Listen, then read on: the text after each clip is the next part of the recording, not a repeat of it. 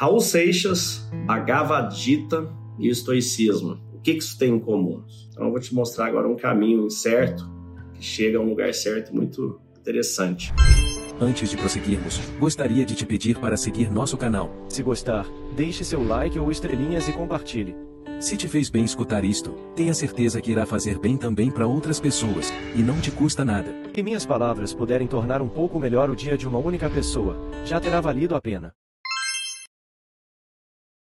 escuta na faculdade inteira, toca Raul, né, as músicas do Raul Seixas. E a música Gita, ele começa assim: Eu que já andei pelos quatro cantos do mundo procurando, foi justamente num sonho que ele me falou. Às vezes você me pergunta por que é que eu sou tão calado?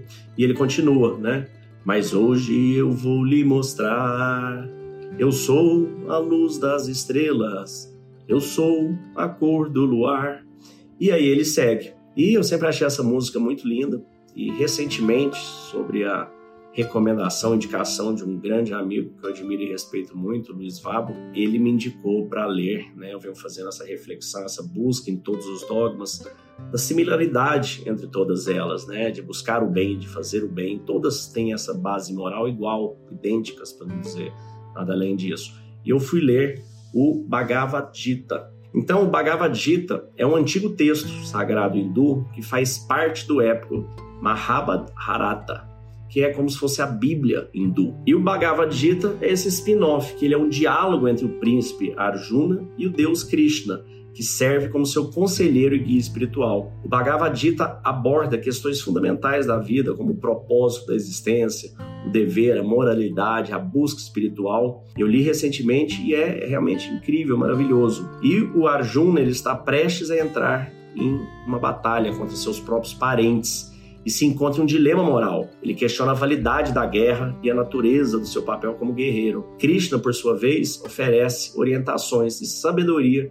espiritual para ajudar o Arjuna a superar as suas dúvidas e a encontrar o seu dever. Em determinado momento, Krishna diz: Ó oh Arjuna, saiba que eu sou a verdade, o sustentador do universo, o Pai eterno, a Mãe primordial, o dispensador da justiça, o conhecedor supremo, o objeto supremo de conhecimento, o abrigo mais elevado. Eu sou a essência transcendental da vida, a causa primordial, o imperecível, o princípio e o fim. Eu sou o originador e o aniquilador, e o refúgio de todas as coisas. Eu sou o sem fim, o onisciente, o mais sutil, o criador do universo, o inconcebível, o eterno, o não manifesto.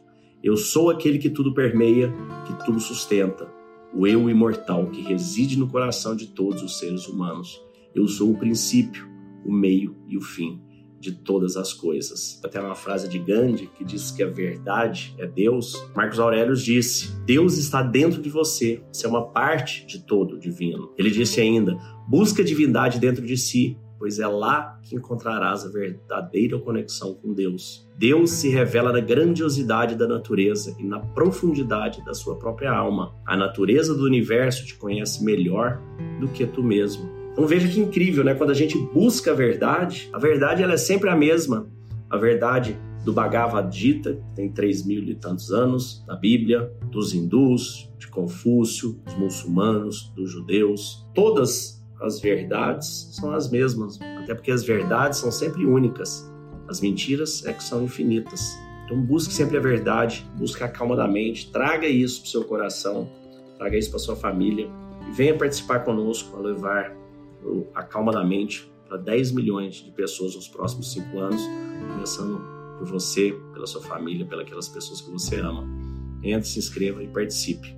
Te desejo um dia de abundância e paz. Fique com Deus. Só queria deixar meu muito obrigado, Léo. Sensacional o que você está fazendo. Eu consigo acompanhar de perto aí a sua paixão por esse negócio e ver como é que é. O estoicismo e as práticas que, que você passou aqui, as dinâmicas, me livraram aí de 11 anos de antidepressivos, alguns anos de, de terapia, né?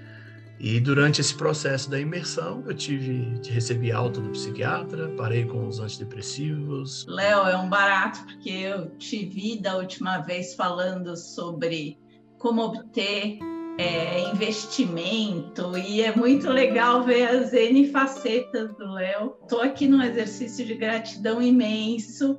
Léo, super obrigado. Prazer muito grande estar aqui, é uma honra. O Léo ele consegue organizar esse conhecimento que é tão disperso e trazer aqui para gente. Então, eu queria é, te agradecer mesmo, né, por estar trazendo isso aqui.